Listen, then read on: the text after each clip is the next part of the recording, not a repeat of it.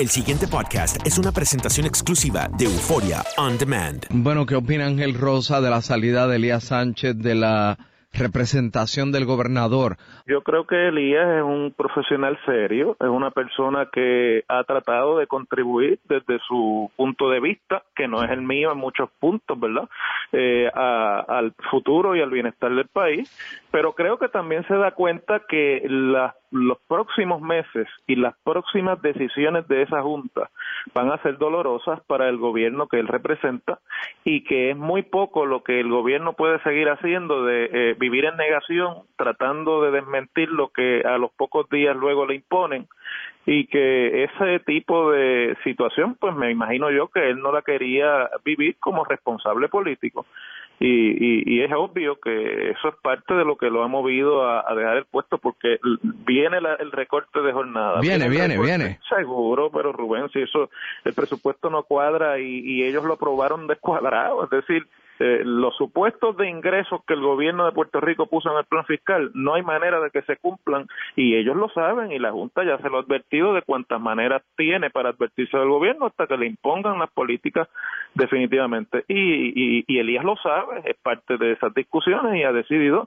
pues no no tener eh, responsabilidad en lo que en lo que eso pueda significar políticamente para el país cuando se reciban los golpes y se reciban los impactos pero eh, a mí me parece que, eh, mira, Rubén, y esto lo digo eh, desde, desde el corazón realmente, porque estamos acostumbrados en la vida política y en la vida pública a, para adelantar causas, a echar sombras y, y echarle fango a todo el mundo, porque ya la política se ha convertido en quién es el menos malo y yo soy el menos malo de los malos. Yo creo que el país cada vez tiene una escasez más grande de gente buena que le sirva en los puestos. Y Elías, con todas las diferencias que uno pueda tener con él, ideológicas, políticas y de visión de futuro del país,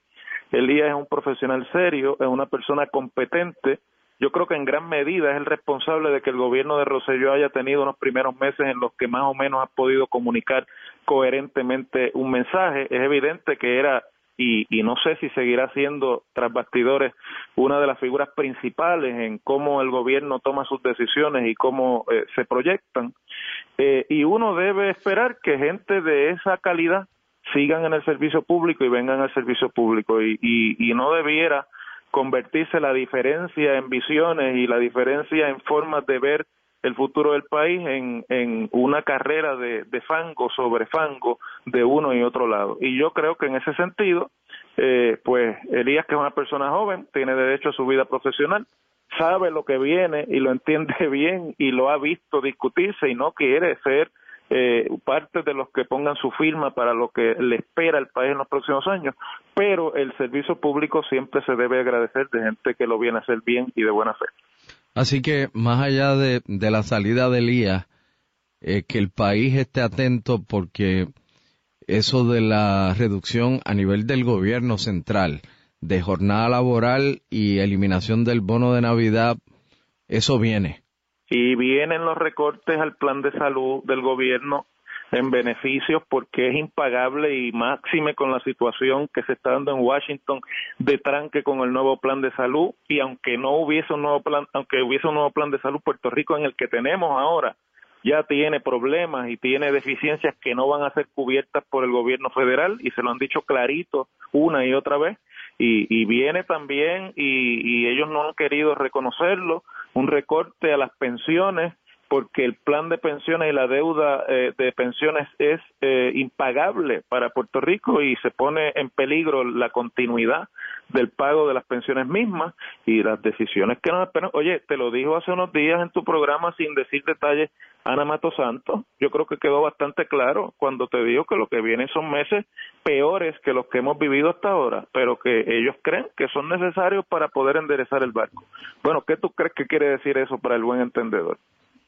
que las políticas se van a endurecer y que a mí lo que me preocupa es que solamente estamos mirando el lado de la austeridad y que tú no oyes ni en el Congreso, ni en la Junta, ni en el gobierno de forma convincente a nadie con una idea de cómo tú vas a estimular el crecimiento económico en Puerto Rico para comenzar a crear empleos y para parar la sangría de, migratoria que, que va a terminar rindiendo insolvente e inoperable el país. El pasado podcast fue una presentación exclusiva de Euphoria On Demand. Para escuchar otros episodios de este y otros podcasts, visítanos en euphoriaondemand.com.